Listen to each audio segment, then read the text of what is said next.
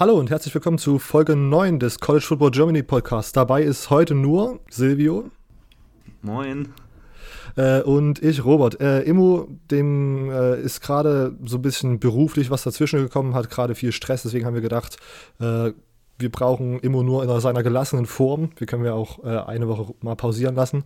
Und wir machen deswegen nächste Woche erst weiter mit den Conference-Analysen. Heute äh, besprechen wir mal so ein bisschen den NFL-Draft und den Combine. Wir haben uns äh, für jede Offense-Position drei Spieler rausgesucht, die nicht unbedingt die besten Spieler sind, aber auf jeden Fall drei Spieler, die Silvio und ich denken, man auf jeden Fall mal beobachten sollte. Entweder im Combine, weil die so krasse Athleten sind oder generell im Draft-Prozess, wie und wo die gedraftet werden, weil sie uns im College Football einfach so gut gefallen haben. Ähm, ja, wir haben gedacht, wir fangen einfach mit der Interior O-Line an.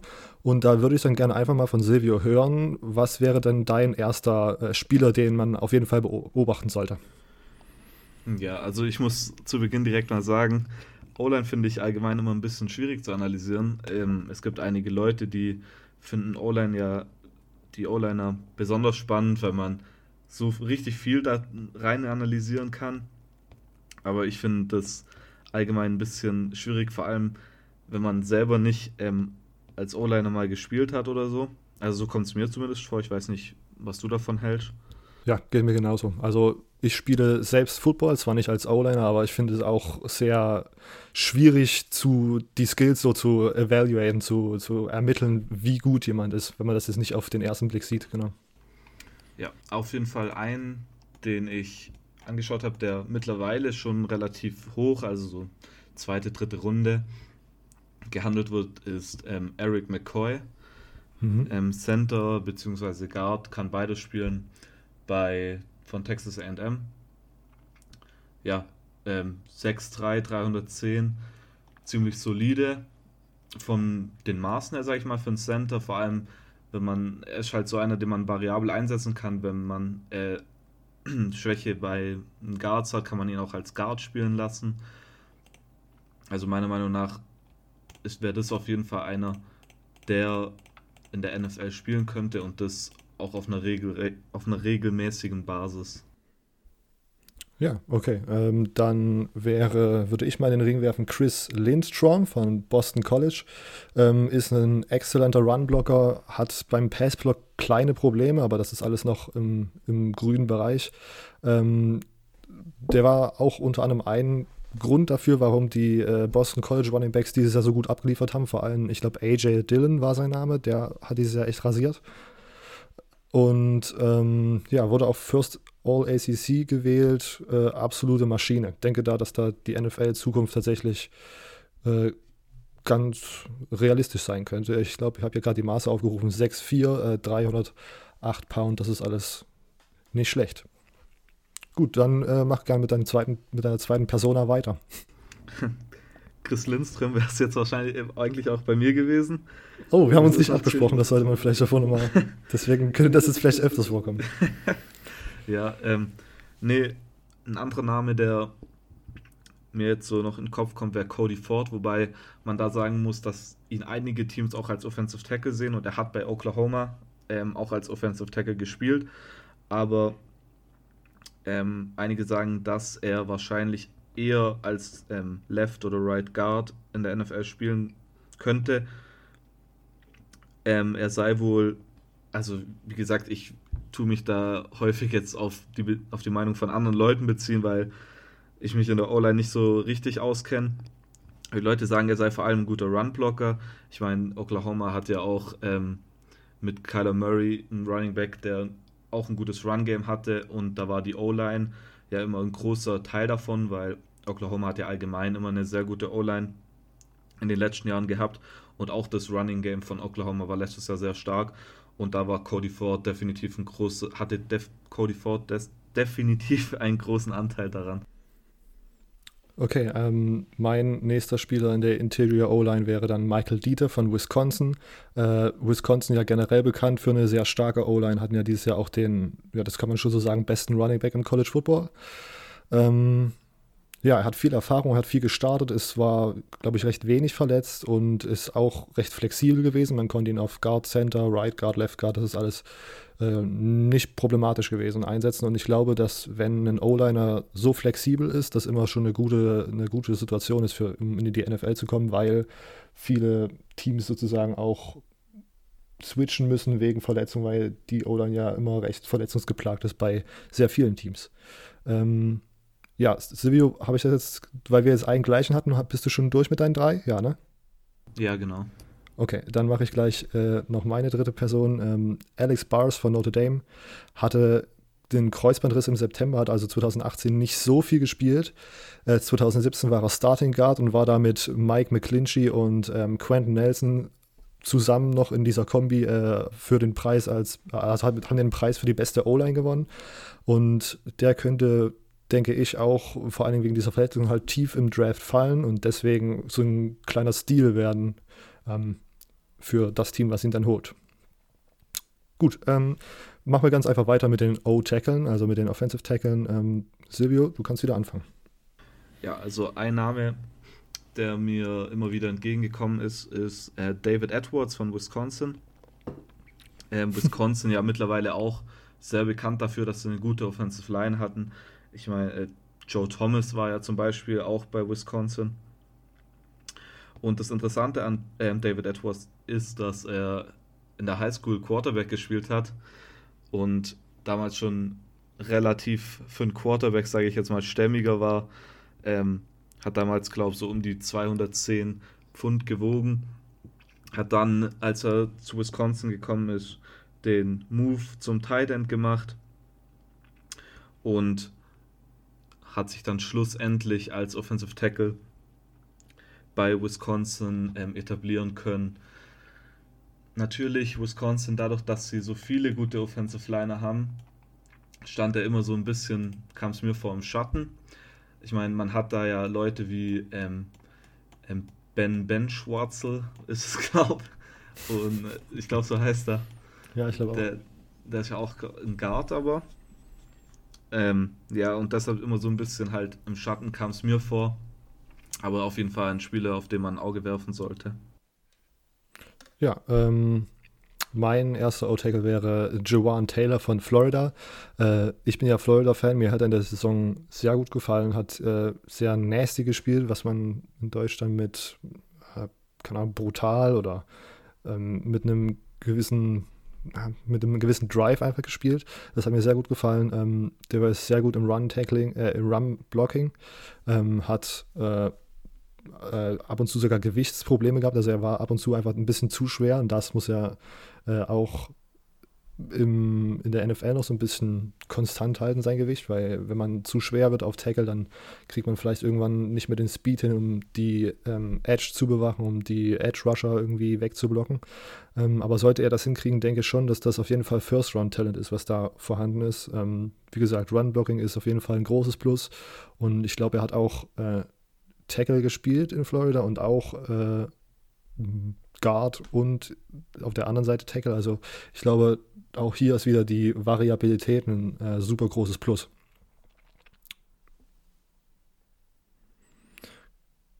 Okay, ähm, ja, dann mach du mit deinem zweiten Spieler weiter. Ähm, ja, der nächste Spieler kommt aus der Pac 12, über die wir letztes Mal schon ausführlich berichtet haben. Wenn ihr es äh, euch noch nicht angeschaut habt oder angehört habt, dann guckt da auf jeden Fall vorbei. Ähm, ja, von Washington State, Andrew Dillard wird mittlerweile auch schon wieder höher gehandelt, hat mittlerweile schon zweite bis erste Runde ja. gelesen. Also das habe ich so gelesen, dass sie den da so einordnen. Ähm, ja, Washington State hatte eine super Pass Attack, also in dem Offensive ähm, Schema von äh, wie heißt der Mike, Lynn, Mike Leach. Mike, Mike Leach. Ähm, da braucht man einfach eine gute O-Line und Andrew Dillard war da definitiv halt der Offensive Tackle, den sie gebraucht haben. Daher ist sein Pass-Blocking auch das, was ihn auszeichnet. Übers Run-Blocking sind sich die Leute noch nicht so ganz sicher, ob er da ähm, auch Erfolg haben kann. Also das sei auf jeden Fall ausbaufähig, aber sein Pass-Blocking sei schon top und er könnte von Tag 1 schon als Right Tackle äh, starten. Auch seine Größe 6'5, 315 Pfund ist eigentlich, so finde ich, die optimale ähm, Größe für einen zukünftigen NFL-Tackle. Ja, das hört sich doch, also das habe ich auch gehört, dass der jetzt äh, auf, durch den Combine schon wieder ganz, äh, ganz oben gehandelt wurde, mit sehr guten Werten, glaube ich, da und ja, großes Potenzial. Ähm, mein zweite, meine zweite Person wäre auch David Edwards von äh, Wisconsin gewesen, aber da das jetzt Silvi schon äh, euch über den informiert hat, würde ich einfach äh, zum Spieler 3 übergehen, der für mich Cody Ford wäre von Oklahoma. Ähm, ist relativ unerfahren auf Tackle gewesen, wurde viel äh, gemoved im College, war, hat wieder auf vielen äh, O-Line-Positionen gespielt, 6'4, 338 Pounds. Optimale Maße, würde ich sagen.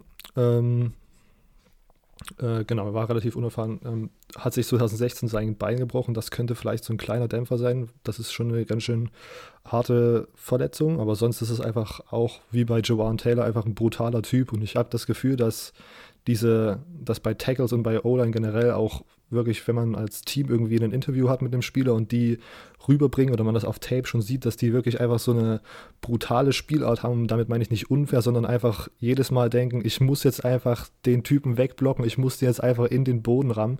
Ich glaube, das macht auch bei ganz vielen O-Linern einfach einen, einen großen Faktor aus, warum die dann an einer bestimmten Stelle im Draft gepickt werden, würden. Ja, dann äh, genau, Silvio, deine letzte, dein letzter Spieler. Mhm, ich gucke gerade. Ähm, und zwar von einer kleinen Schule wäre das ähm, Titus Howard von der Alabama State. Okay. Müsste, glaube ich, sogar eine FCS-Schule sein, wenn nicht sogar eine Division 2. Warte mal, lass es mich mal kurz abchecken. Ähm, ja, aber schon mal, was ich sagen kann, wie gerade eben, eigentlich die gleichen Maße wie Andrew Dillard. Ähm, 6'5, 322 Pfund. Ähm, er sei, hat wohl beim Senior Bowl die Leute überzeugen können. Ach, warte mal, nee, das war gar nicht. nicht beim Senior Bowl. Bei einem Spiel war es, da hat er wohl die Leute ziemlich überzeugen können. Und ich meine, das ist halt wichtig, wenn dann mal die Scouts zu so einer kleinen Schule kommen, dass man dann zeigt, was man hat. Und Titus Howard gibt nicht viel Tape von ihm, also aber könnte durchaus einer sein, der vielleicht in der sechsten, siebten Runde, also Tag eher so Richtung Tag 3 gepickt wird und am Anfang vielleicht so eine Backup-Karriere hat mhm. und dann in einem späteren Teil von seiner Karriere dann vielleicht zum Starter werden kann bei jeglichen Teams eigentlich. Ja, Okay, also so ein kleiner Late-Round-Sleeper. Ähm, ich habe gerade geguckt, Alabama State ist Division 1 FCS, um das nochmal, äh, genau, die Informationen in den Raum zu werfen.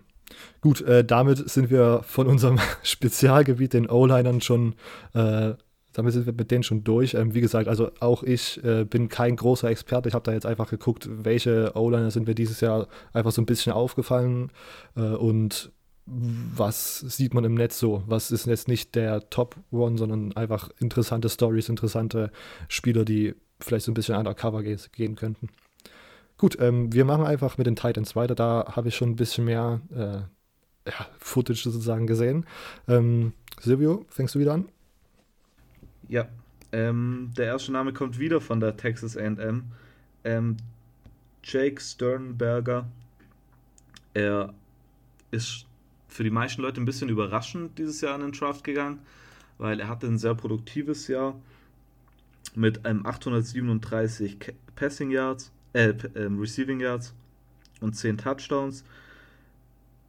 Er sei oder er ist primär ein ähm, Receiving Tight End und es ist ja auch so, so kommt es mir zumindest vor, dass die NFL immer mehr Receiving Tight Ends die NFL-Teams mit immer mehr Receiving Tight spielt und weniger vor, so von diesem Blocking Tight weggehen.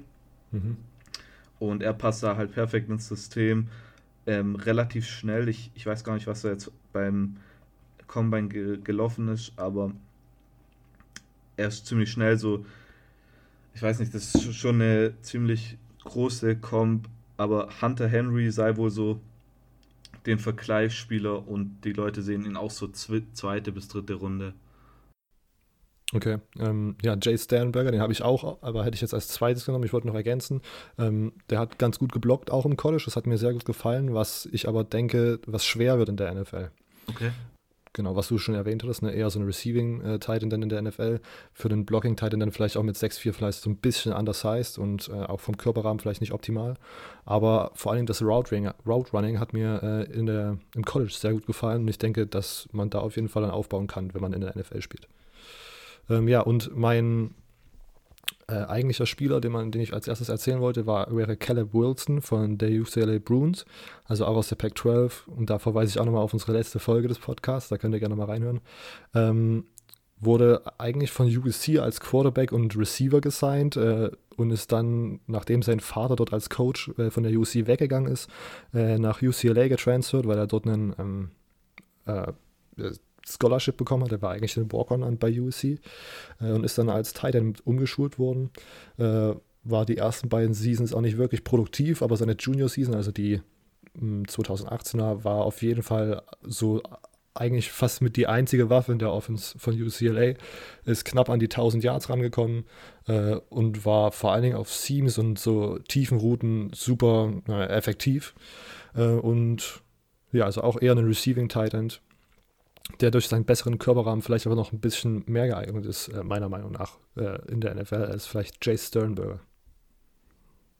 Okay. Ja, Silvio, machst du mit äh, Spieler Nummer 2 weiter? Ach, jetzt. Ähm, wir wollten ja uns eigentlich konzentrieren auf so ein bisschen unbekanntere Spieler. Ähm, aber wenn man über Titans dieses Jahr im Draft redet, dann kommt man einfach nicht um die beiden Iowa Titans rum. Ja.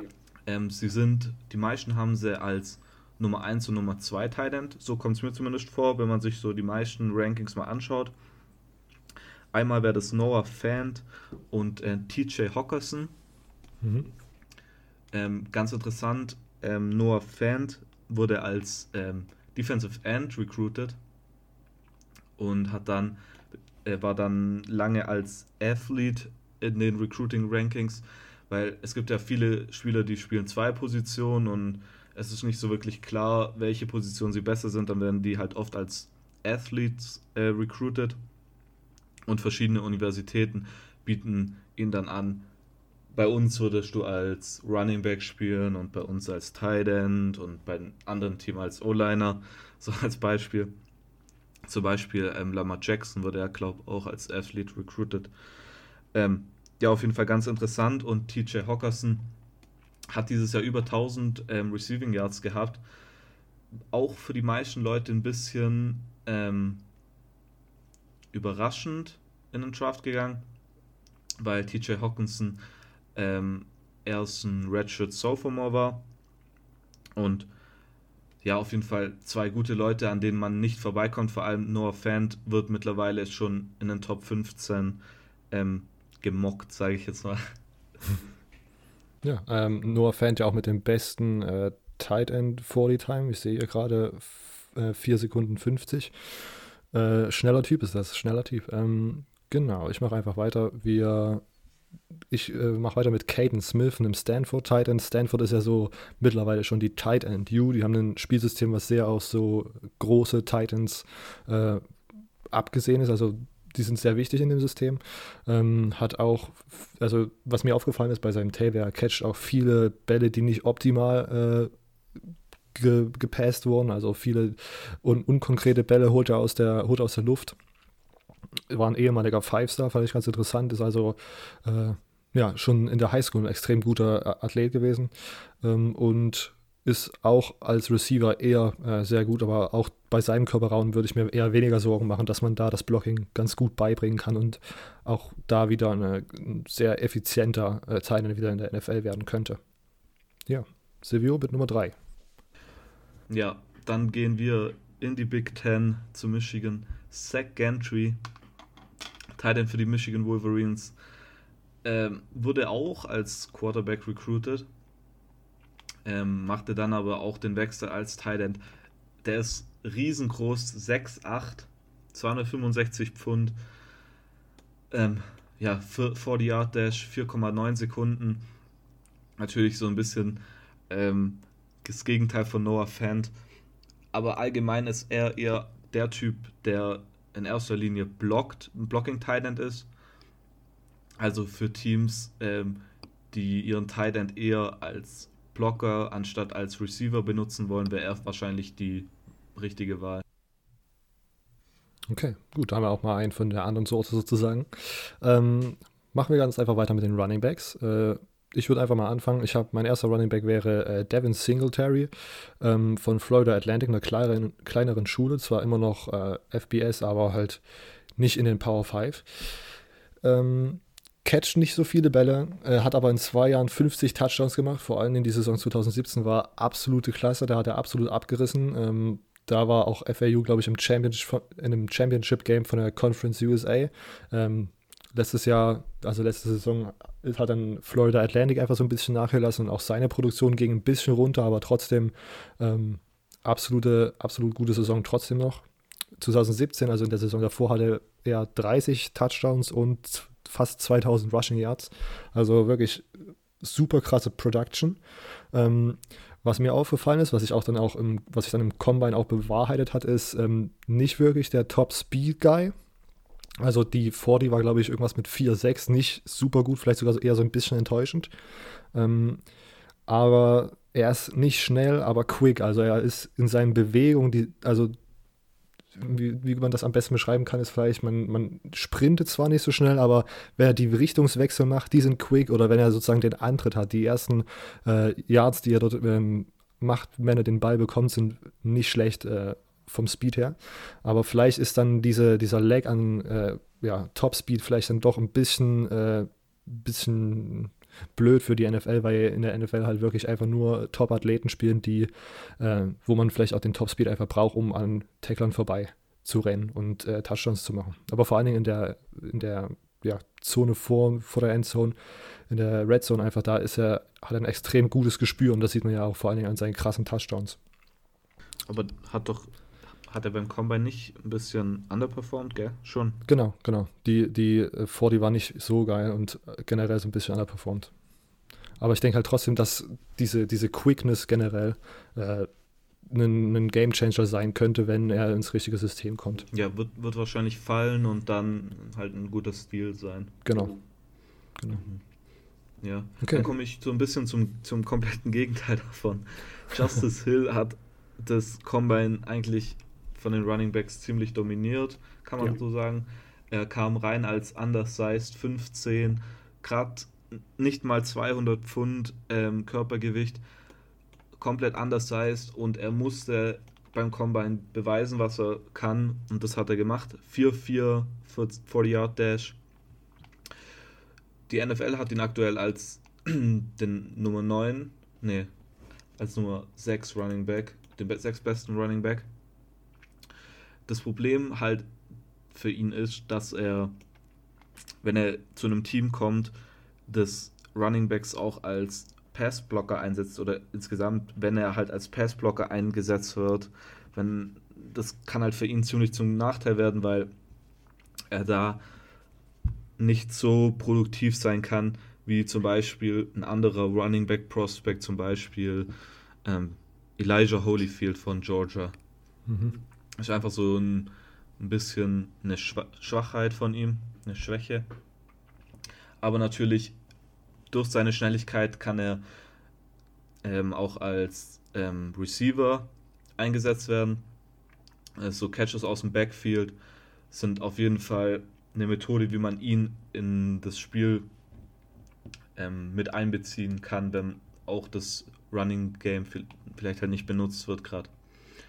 Ähm, ja, also der wird auf jeden Fall höher gehen, dadurch, dass er jetzt beim Combine dann doch so gut war. Genau, also das, ich würde das auch als vor allen Dingen die, die genau das Gegenteil zu Devin Singletary. Ähm, Devin Singletary vielleicht vor dem äh, Combine etwas höher, ist dann durch die äh, Underperformance ein bisschen abgerutscht und äh, Justice Hill, Justice was, ne? Ja.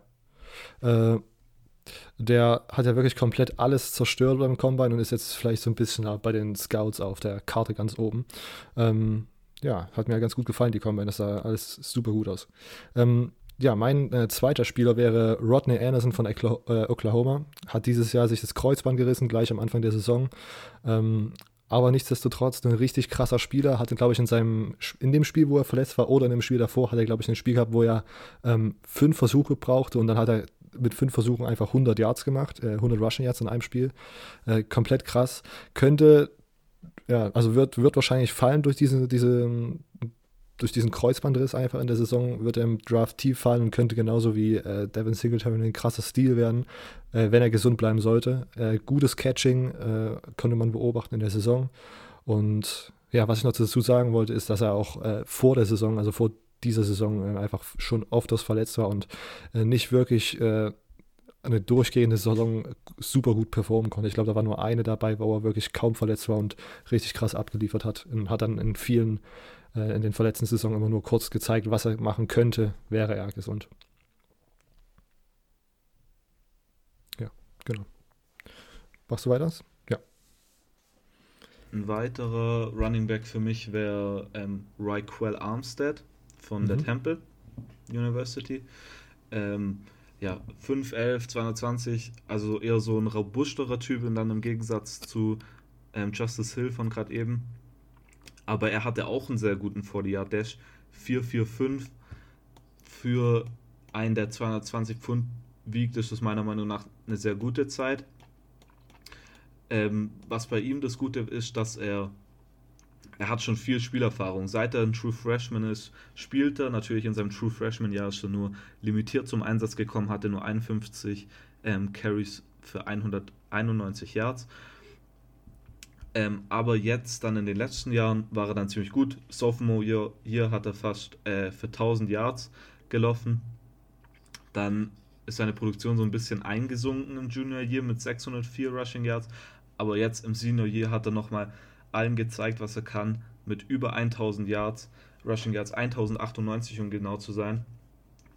Ähm, 13 Touchdowns, was so ein bisschen das Problem bei ihm sein könnte.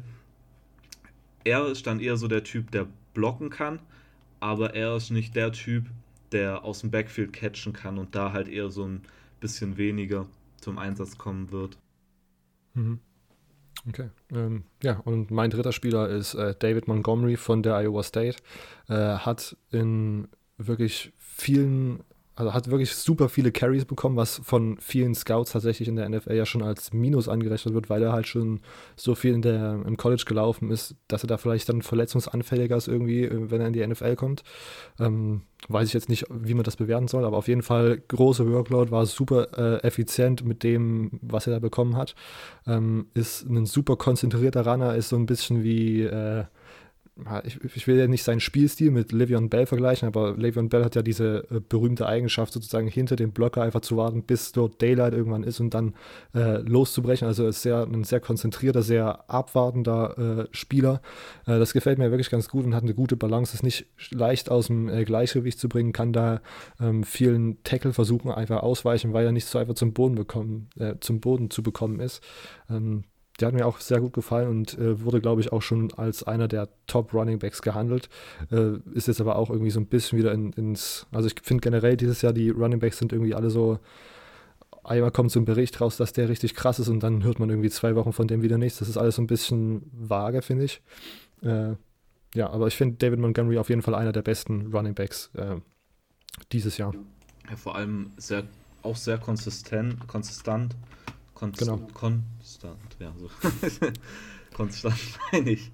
Ähm, ja, Iowa State, äh, das Upset-Team des Jahr, ähm, der letzten Jahre. Stimmt. Da, und da hat er einen großen Anteil daran, an dem Erfolg. Genau. Ja. War der, war der jetzt dann David Montgomery auch dein dritter Spieler, oder? Natürlich. Sehr gut. Sind auf einer Wellenlänge. Ja. Okay. Können es einfach. Ähm, wir machen einfach mit den Receivern weiter. Ähm, mein, ah, fang du wieder an. Okay. Ähm, ja, dann darf ich euch den nächsten großartigen New England Patriots Wide Receiver vorstellen. Das Andy Isabella von der UMass. Kleiner Fanboy. Ja, ähm, ich, Andy Isabella, der Leading Receiver, ich habe schon mal von ihm so ein bisschen geschwärmt. Ähm, der Leading Receiver im ganzen College Football er hat beim Senior Bowl allen gezeigt, dass er trotz seiner ähm, körperlichen Schwäche, sage ich mal, also er ist halt so ein Minispieler, 5'9, glaube ich, ähm, aber hat halt eine 4-3-1 vor die Yard Dash und er ist weiß, klein, schmal, schnell. Das ruft alles nur New England Patriots und Bill Belichick. Es gibt auch schon so, so witzige Memes, wo ähm, Andy Isabella das 40 Dash rennt und dann ist so ein Foto aus der Booth von oben, wo Bill Belichick mit Ferngläsern dasteht, nach unten guckt und dann das nächste Bild ist, wie er gerade so das 40 Dash rennt und dann nur, wie Bill Belichick so ganz erstaunt dasteht. ähm, ja, er ist halt anders undersized, aber er ist so, so ein guter Receiver. Natürlich im Slot wird er sein. Sein NFL-Comparison ist Philip Dorsett. Ja, der nächste New England Patriots Wide Receiver. Ja, also ich, also ich habe, ich wusste, ich bin mir, war mir schon wirklich zu 90% sicher, dass du ihn nimmst und habe deswegen einfach darauf verzichtet. Ähm, wirklich auch krasser Athlet. Ich, war, ich glaube, er hat, war doch auch einer der besten äh, 40-Yard-Dashes, äh, die er da abgeliefert hat, oder? Bei den Run. Genau, ja richtig krass, also richtig krasser Athlet auch. Ähm, und ich fände es einfach wirklich geil, wenn die Patriots äh, ihn ziehen, weil das wäre auch so ein kleiner, das wäre dann so ein, ja, das wäre so, wär so der erste Move, den du seit zwei Wochen oder seit, seit eigentlich Beginn unserer, unseres College Football Podcasts einfach predicted hast. so wie jeder andere normal denkende Mensch halt. Genau. Ja, ähm, ja, aber mein äh, erster Spieler äh, ist, und das habe ich auch vorhin schon mit äh, Silvio besprochen, äh, DK Metcalf, also von Ole Miss. Absolut ripped, der Typ, also absolut krass muskulös, äh, irgendwie nur 1,6% Bodyfat. Ähm, groß, super explosiv, ähm, hat so, also mein, mein, das, was ich gesehen habe, fand ich, waren gute Hände, aber trotzdem hat er so schon ein paar Drops drin, was dann irgendwie so ein bisschen Zeichen dafür ist, dass man einfach schon zu weit denkt. Also man denkt, man hat den Catch schon safe und ist schon äh, in der Endzone und hat ihn dann aber irgendwie doch noch nicht safe und der Ball fällt halt runter. Aber trotzdem schon ein paar One-Handed Catches rausgehauen bei Ole Miss.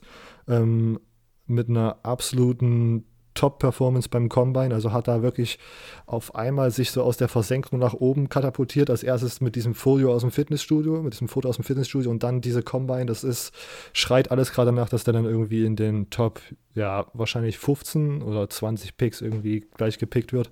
Obwohl er ja, das habe ich auch vorhin nochmal mit äh, schon, also das wusste sogar Silvio, dass äh, er ja dieses Jahr nicht wirklich performt hat. Ich glaube, er hat, war nur bei sieben Spielen äh, aktiv und ist dann mit, also ist da knapp an die 600 Yards rangekommen.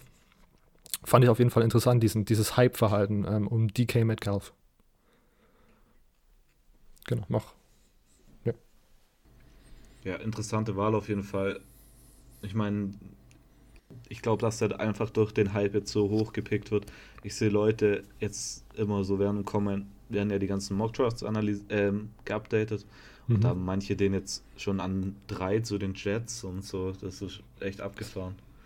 Genau, also man, dann wird man wird wahrscheinlich einfach wirklich nur fürs Potential picken und äh, dieses Potenzial, was einfach so ein krasser äh, athletischer Körper mitbringt für die NFL. Mhm. Ja. Gut, ähm, ich habe es heute irgendwie mit diesen ehemaligen Quarterbacks. Ähm, und zwar von der Toledo University, ähm, Cody Thompson, ähm, Wide Receiver natürlich ähm, hat an der High School ähm, Quarterback und Panther als Panther gespielt, wurde dann jedoch ähm, recruited von Toledo, Toledo und sie haben damals schon gesagt, dass er den Move zum Receiver machen soll. Hat er dann gemacht. Er hat dann im Jahr 2016 ziemlich rasiert mit für einen Schulrekord fast 1300 Receiving Yards, damals noch mit Quarterback Logan Woodside, der jetzt ja hier in der Alliance of American Football, heißt er so? Ja. Ja, spielt. Und mit Running Back Kareem Hunt. Ähm, ja, war dann ähm, im Jahr 2017 verletzt, weil er sich sein ähm, Wadenbein gebrochen hat. Und hat dann aber dieses Jahr nochmal relativ gut gespielt. Ähm, zwar sind die Stats nicht mehr bei 1300 Receiving Yards, sondern nur bei 600. Aber er hat halt trotzdem seine spieltechnischen, seine Spieltechnik beibehalten. Und das ist das, was den Scouts gefällt. Er wird auch eher als ähm, dritter Tag-Pick gehandelt. Und das Einzige, was die Leute als negativ mittlerweile ansehen, ist, er hat er ist eine 4-5-7 gelaufen, was jetzt nicht das allerbeste ist. Und vor allem die Leute sagen, dass er finden, dass er vor seiner Verletzung deutlich schneller war. Und dann ist halt die Frage, wie verletzungsanfällig sind die, wie groß ist die, ähm, ja, wie soll ich sagen, wie viel schlechter ist er dann in diesem Aspekt durch die Verletzung geworden und wie das sein ähm, weiteres Spiel in den kommenden Jahren noch beeinflussen wird. Ja. Ist ja immer, ist ja bei vielen krassen Verletzungen einfach so, dass die Spieler danach immer irgendwie vielleicht auch psychisch so einen kleinen Knacks mitbekommen haben und dass man dann immer gut aufpassen muss. Genau. Okay, ähm, mein zweiter Spieler wäre JJ Arcega Whiteside von den Stanford Cardinals. Haben wir nochmal ein kleiner Hinweis, äh, letzte Woche schon besprochen. Ähm, absolute Ball-Skills ist vielleicht auch eher der Typ für äh, quick und nicht schnell, also so schnelle, kurze Bewegung, aber im Long Run vielleicht ein bisschen zu langsam für die NFL, wenn man, wenn es auf so Go-Routes und irgendwelche tiefen Routen ankommt, wo man einfach nur gerade rennt und dann versucht, den äh, Ball so über die Schulter zu catchen. Was halt im College halt sein ein großer, ein großes, ein großer Teil seines Spiels war. Ähm, und ein für mich absoluter Red Zone Dominator, also ist wirklich in der Red Zone ähm, richtig äh, aware, richtig, ihm ist richtig bewusst, wo er sein muss, wie er sein muss, um den, wie er positioniert sein muss, um den Ball zu fangen. Ähm, hat mir im College wirklich absolut gut gefallen, hat mir in meiner College Fantasy Liga absolut den, äh, den Arsch gerettet in vielen Situationen. Ähm, absoluter Lieblingsspieler von mir.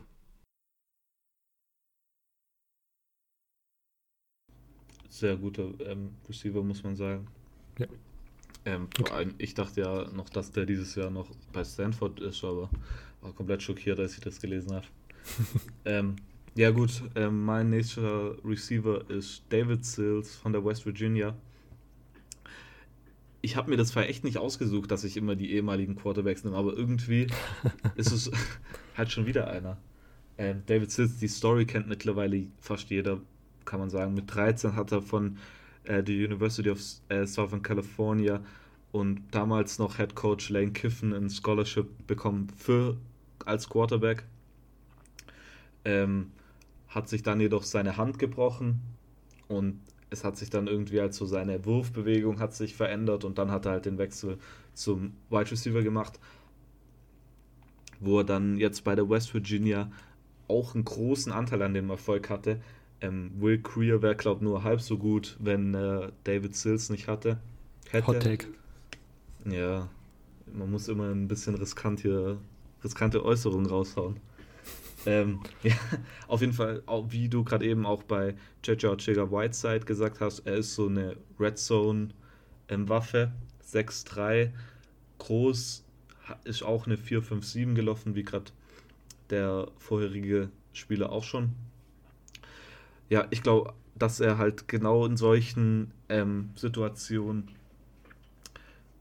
gut in Teams ähm, passen wird. Also zum Beispiel, wenn ich ein Team, eine Offense habe, mir fällt gerade keins aus dem Kopf rein, raus ein, das viel ähm, Deep Passes macht, vielleicht die, die Chiefs, ich gucke nicht so viel so auf die NFL, dass ich da jede Offense auswendig kann, ähm, die häufig Deep Passes spielen sozusagen wie, als wären sie so eine Spread-Offense, wie West Virginia sie halt ja spielt. Die können ihn gut nutzen, weil in den tiefen Pässen, da ist er halt, man sagt ja immer so Defensive Back Nightmare, sagen die Experten doch immer. Und das ist ja auf jeden Fall die hohen Pässe und weiten Pässe. Ich glaube, da ist seine Stärke drin. Und ich glaube, der wird eine ziemlich gute NFL-Karriere haben. Okay. Ähm, bei, meiner, äh, bei meinem dritten Spieler geht es dann äh, in den Start Arizona zu Arizona State. Äh, ein Kiel Harry äh, ist mein dritter Spieler. Auch wieder so ein Phänomen, wirklich nach der Saisonende, also Ende der College Football Season, war das so bei, für viele Experten irgendwie so der Number One Receiver, habe ich so gedacht oder habe ich so ge gelesen äh, in den amerikanischen Medien. Und auf einmal ist der Hype wieder so ein bisschen zurückgegangen ich, und es gab nicht wirklich einen Grund dafür. Also für mich absoluter Jump Ball Boss, hatte einen äh, Quarterback mit äh, Manny, Manny Diaz, hieß er glaube ich, äh, der nicht 100% äh, accurate war die ganze Zeit, aber halt die Bälle so in seine, seine Sphären gebracht hat von Kiel Harry, dass er die fangen konnte und äh, da absolut rasiert hat. Ähm, hat einen richtig krassen Stiff-Arm, das ist immer so ein, ist immer so ein guter Move, um äh, sich von äh, dann ja, Tackle versuchen zu wehren. Das ist immer, finde ich, auch wichtig, wenn man sowas hat, das dann in die NFL rüberzubringen, weil das einfach eine gute und effektive Waffe ist. Und wenn man ihn bekommt, hat man auf jeden Fall auch eine Return-Waffe. Das ist bei, für viele äh, Receiver auch eigentlich ein wichtiges Asset, was man mitbringen kann. Ähm, ich kann mich noch an das Spiel ähm, bei USC erinnern, wo er einfach wirklich so einen richtig krassen Punt-Return-Touchdown gelaufen ist. Ähm, und ja, viel, also gefällt mir auch super gut im, im College und bin einfach gespannt, wo er dann äh, im Endeffekt landet in der NFL und wie das dann weitergeht für ihn. Mhm. Ah, der übrigens der zur Richtigstellung der Quarterback war Manny Wilkins. Manny Wilkins, ja. Ja, genau. das Interessante an Nikhil Harry ist ja, dass er ähm, eine Passing Efficiency Rating von minus 200 hat. Er hat einen einzigen Pass mal probiert und das war eine Interception. Und die wurde irgendwie 45 Yards Return und na. Ja, Nikhil Harry, ich meine, es gibt diesen einen Catch gegen USC, war es, glaube ich, den hat die ganze College Football Welt ähm, gefeiert. Also der ist ein abnormaler Quarterback, äh, Wide Receiver. Und ich glaube sogar, dass der am Ende die bessere Karriere wahrscheinlich haben wird als DK Metcalf, weil er. Und wieder ein Hot Take. Ja, heute werden nur Hot Takes rausgehauen halt. ja, ich glaube, bei UC war das dieser Catch, wo dann am Ende irgendwie so parallel über dem Boden einfach mhm. äh, flog und dann diesen Catch so. Also, das war wirklich komplett absurd. Ja. Okay. Also habe ich das jetzt richtig rausgehört, das war auch dein dritter, oder? Korrekt. Wir, wir haben immer die gleichen irgendwie. Okay. Hätten uns Na gut, ein bisschen ähm, absprechen sollen. Das stimmt. Gut, können wir uns merken für die Defense, wenn wir die dann noch raushauen sollten. Okay, ähm, wir machen weiter mit den äh, Quarterbacks. Kannst auch gerne wieder beginnen.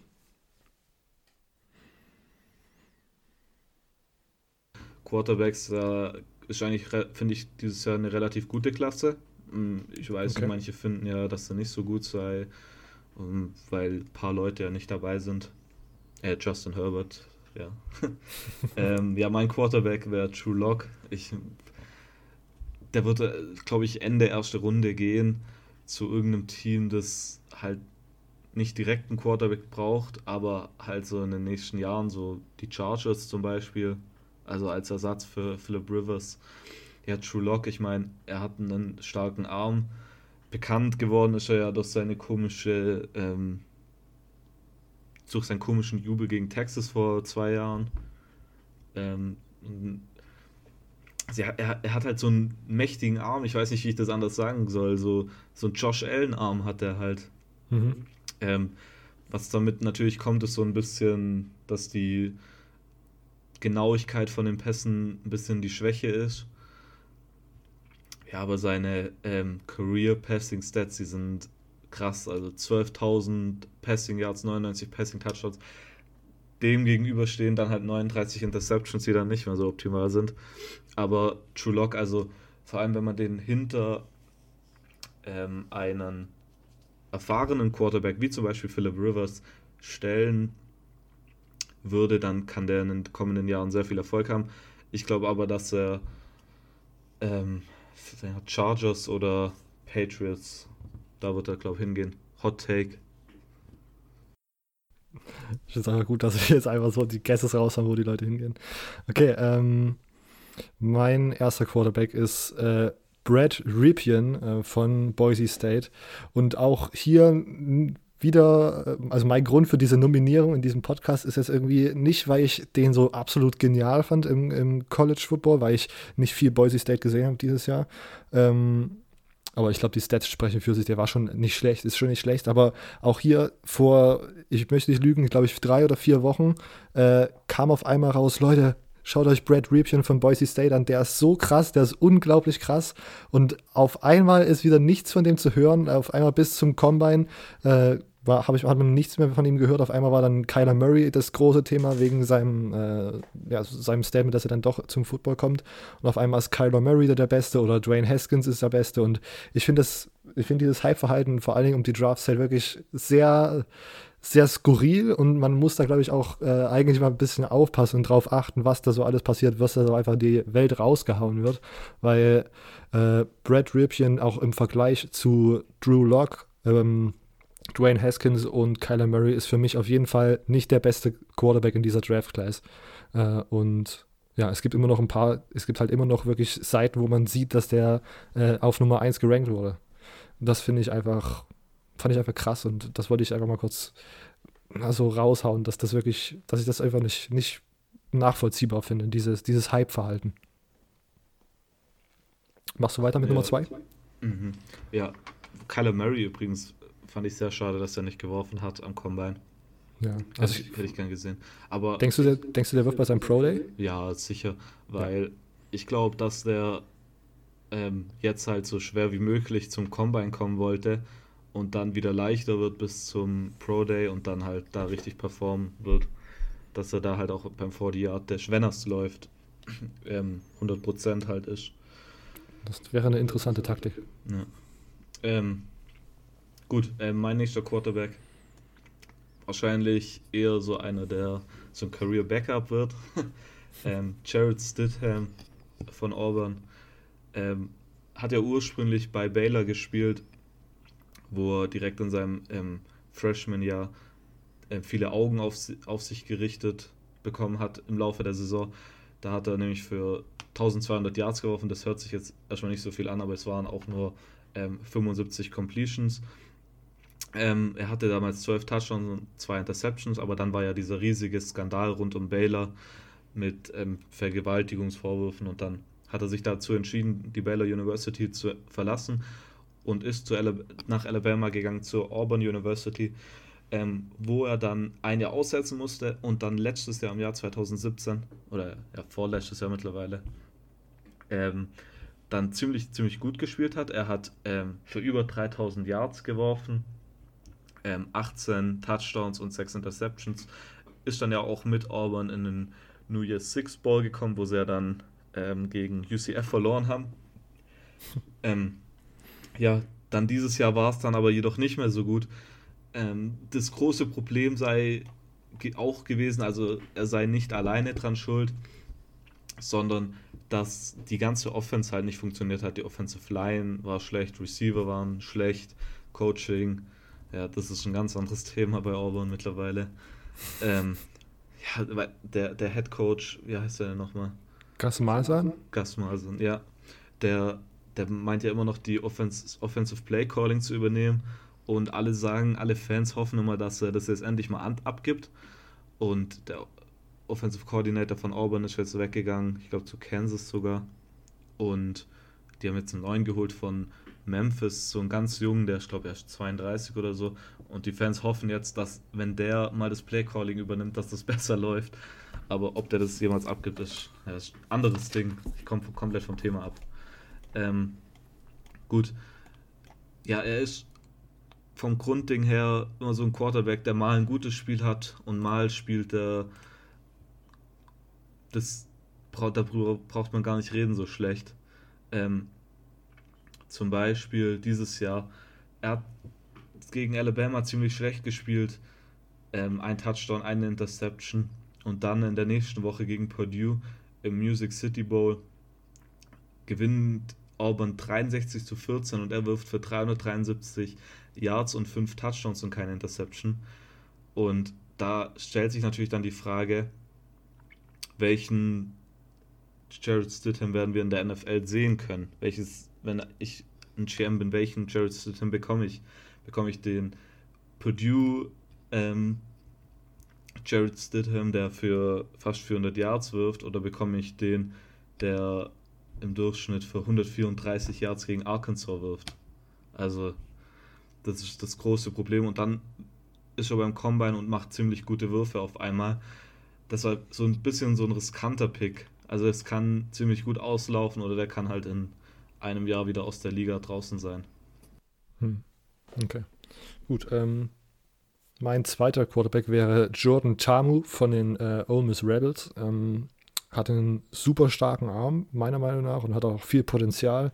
Ähm, hat mir vor allen Dingen in so Rollout-Situationen gefallen, also wo man sozusagen aus der Pocket nach außen geht und ähm, dann versucht, irgendwie während des Laufens oder außerhalb der Pocket einfach den Receiver zu finden. Ähm, hat vielleicht nicht so absolutes äh, Top-Football-IQ, was man vielleicht daran sieht, dass die Wurfauswahl manchmal nicht optimal war und auch die, dass er sich vielleicht so ein bisschen zu sehr von Pressure hat irritieren lassen. Aber trotzdem ähm, 3900 Passing Yards diese Saison, 19 Touchdown, 8 Interception. Ähm, vor allem diese Passing Yards, das sind, glaube ich, ja, ich sehe gerade die viertmeisten im College Football. Ähm, sehr beeindruckend und vielleicht auch so ein bisschen undercover, weil 6, 2, äh, 210 äh, Pound, das ist vielleicht jetzt nicht so das, ist vielleicht schon, ist jetzt nicht anders heißt, aber nicht der optimale, äh, die optimalen Maße vielleicht für, für eine NFL Starting Career. Aber äh, viel Potenzial könnte so ein äh, Pick in den späten Runden werden, wo man äh, vielleicht irgendwie so ein, ne, so ein, so ein Sleeper ähm, draften könnte. Ähm, und ja, aber bei den, bei, dem, bei den Passing Yards müssen wir vielleicht auch nochmal gucken. Vielleicht liegt das auch einfach nur an dem Spielsystem, was die Ole Miss Rebels halt fahren. Viel Passing. Ähm, und da kommen dann vielleicht auch einfach viele Passing Yards zusammen. Finde ich auf jeden Fall einen interessanten Spieler aus Hawaii. Also so einen kleinen Mariota, so ein Mini-Mariota könnte man sich da vielleicht holen. ja, mach du weiter mit ähm, Nummer 2. Ja, Oder nee, Nummer 3. Von Wir sind wieder zurück bei der Washington State. Ah ja. Gar, den hast du auch safe, gell? Nee, nee, nee, ich, ich muss mich zusammenreißen, ihn nicht zu nehmen. Gardner Minshu, Minshaw. Ja, Minshu. Minshu. Der bekannt, am meisten bekannt ist natürlich für seinen Schnauzer, für seinen Mustache, ähm, der mittlerweile legendär ist. Ein Jahr hat er gespielt bei der Washington State im letzten Jahr. Und wir haben ja, um nochmal darauf hinzuweisen, in unserem Pac-12 Review ausführlich darüber geredet. äh, ja, die Washington State war dieses Jahr sehr gut. Also die hätten ja, wären ja fast ins Pac-12 Championship Game gekommen. Und ein großer Teil von dem Erfolg wird ähm, hier Gardner zugeredet. Ähm, es wird gesagt, dass er so ein typischer Leader sei. Und dass er trotzdem, dass er nur ein Jahr da war, direkt ähm, das Ruder sozusagen in die Hand genommen hat und der richtige halt Anführer für die Offense war. Ähm, ist dann ja auch zum Pac-12 Offensive Player of the Year gewählt worden. Das Einzige, was vielleicht ein bisschen ihm schadet, ist, er ist so ein bisschen kleiner, 6'1, aber ich meine, wenn Kyler Murray vielleicht der erste Quarterback taken äh, sein wird, dann ist das natürlich eher ein kleineres Problem. Und ich, ich finde, es ist immer so die Diskussion um die Handgröße. Ähm, die Leute sagen ja immer, ja, ja, groß, er muss große Hände haben, der Quarterback. Und das hat er auf jeden Fall. Also, falls es da irgendwelche Scouts gibt, die sich besonders auf die Hände konzentrieren, da wäre er dann auf jeden Fall der Spieler für die. Ähm, ja, er ist halt ein Passing Quarterback und keiner, der halt mal lauft oder mal, natürlich mal kann er schon aus der Pocket ausbrechen, aber jetzt eher selten. Wäre also auch eher ein Team, das einen Quarterback will, der speziell nur passt eigentlich und relativ selten ins Run geht, wie zum Beispiel ähm, als extremes Beispiel natürlich wäre Lamar Jackson, Lamar Jackson bei den Baltimore Ravens. Ähm, ja, wird wahrscheinlich auch eher so ein bisschen später genommen werden. Vierte, fünfte Runde, denke ich jetzt so. Ähm, kann aber im, auf die lange Sicht hinweg definitiv zu einem Starter werden. Und wenn nicht, dann auf jeden Fall zu einem guten Backup. Okay. Gut, ähm, und mein dritter Spieler wäre jetzt äh, Tyree Jackson von, den, äh, von Buffalo. Ähm, finde ich einen interessant, äh, sehr, wirklich sehr interessanten Spieler. Hab ich ich habe nicht viel Tape gesehen, aber ich habe so ein bisschen gehört, dass das wirklich so ein Undercover ähm, werden könnte, wenn man gerade noch einen recht guten Quarterback hat, der schon ein Veteran ist, aber noch ein, zwei Jahre spielen könnte, dann kann man ihn sich irgendwie in den späten Runden holen und hat er wirklich einen interessanten Körperrahmen, also einen wirklich starken, groß, stark, äh, recht mobil. Man, wenn man ihn so anguckt, denkt man nicht, dass er so schnell rennen könnte. Die 40-Time war recht, recht gut. Ähm, ein interessantes Projekt einfach, hat einen super guten Arm, ist trotzdem noch recht ungenau. Ich denke, äh, Genauigkeit und das kann man lernen, Armtalent kann man nicht lernen.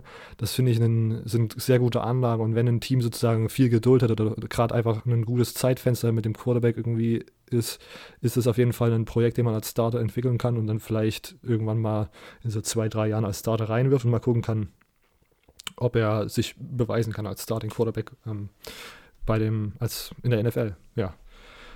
Gut, ähm, das war mein dritter Quarterback. Wir sind jetzt soweit durch mit den Positionen. Ähm, lasst gerne mal eine Rückmeldung da, wie euch das gefallen hat, ob ich das, das gefallen hat, ob ihr eine Episode für die Defense braucht. Ähm, ich würde jetzt an Silvio noch eine Frage stellen. Und zwar, wir sind uns ja beide so relativ sicher, dass äh, Kyler Murray an seinem Pro Day ähm, eine, die 40-Yard-Dash rennen wird, rennen wird, oder? Ähm, ich kann es mir sehr gut vorstellen, aber ja, doch. Also ich würde sagen, er macht's.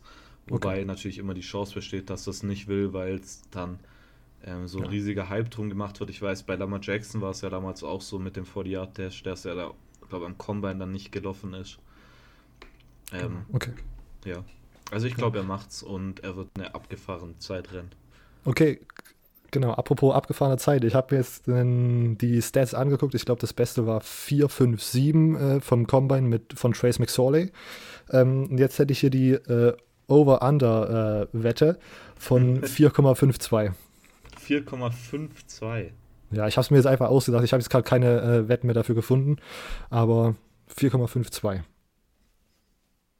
Der Under. Definitiv Under. under. Ich glaube, der, okay. der rennt äh, 4, 4, 4. Ich glaube, der okay. wird richtig krass. Ich meine, Lamar Jackson ist 4-3 gerannt. 4-3-4. Was? Echt jetzt? Ja, ja. Der ist am Combine äh, bei sich dann ähm, am Pro Day gelaufen. Ähm, nicht am Combine, oder was, was war das hier? Achso, nee, das war ähm, beim Training haben sie es dann gemacht, weil der ist ja am Combine nicht gerannt. Und so. dann ist er 4-3-4 ist er gerannt. Gut, 4-4 sage ich under, also deutlich okay. under. 4-5-2 ist schon ziemlich hoch. Ach shit, Mann, dann, dann, dann möchte ich gerne die Wette korrigieren und sagen 4,45. Und dann würdest du immer noch drunter gehen. Ja, also würde ich jetzt Geld draufsetzen, dann würde ich natürlich eher mit, mit äh, dem sicheren und over gehen, aber ich, ich glaube, mein Gefühl sagt jetzt under, aber 4, Sehr gut, dann 4, 4, 2 sage ich. Alles klar, dann sage ich drüber mit 4, äh, 4, 4, 7. Äh, und wir werden das dann demnächst auflösen. Ich bin mir gerade gar nicht bewusst, wann, die, wann der Pro Day ist. Ähm, ja, wir werden das demnächst dann auflösen. Okay, ähm, hast du noch irgendwas, was du noch den Hörern, den Zuhörern mitteilen möchtest, Silvio? Nö, ähm, eigentlich nicht. Äh, vielleicht okay. könnt ihr ja auch eure Prediction schreiben, was ihr denkt, Kyler Murray over oder under 445 steht. Absolut. 4, 4, 5 ist jetzt der Wert. Ähm, schreibt uns gerne. Äh, zum Beispiel auf Silvios Facebook-Seite, College Football Germany. Ähm, ihr könnt Immo auf Twitter folgen und ihm dann einfach schreiben, Kyler Murray 455 over. Das wird er wahrscheinlich verstehen. ähm, auf Twitter at ojustimmo. Ihr könnt es auf meiner äh, Twitter-Seite einfach schreiben, College Football News Germany oder könnt uns gerne auch Feedback geben. Das würden wir am liebsten äh, per Mail bekommen. collegefootballger.web.de. Ähm, ja, und sonst lasst gerne eine Rezension da, wenn es bei eurem Podcast-Portal möglich ist, zum Beispiel bei iTunes. Da wird uns das sehr weiterhelfen. Und sonst hören wir uns einfach nächste Woche. Dann geht es wahrscheinlich mit den äh, Conference-Analysen äh, weiter. Ähm, bis dahin. Ciao.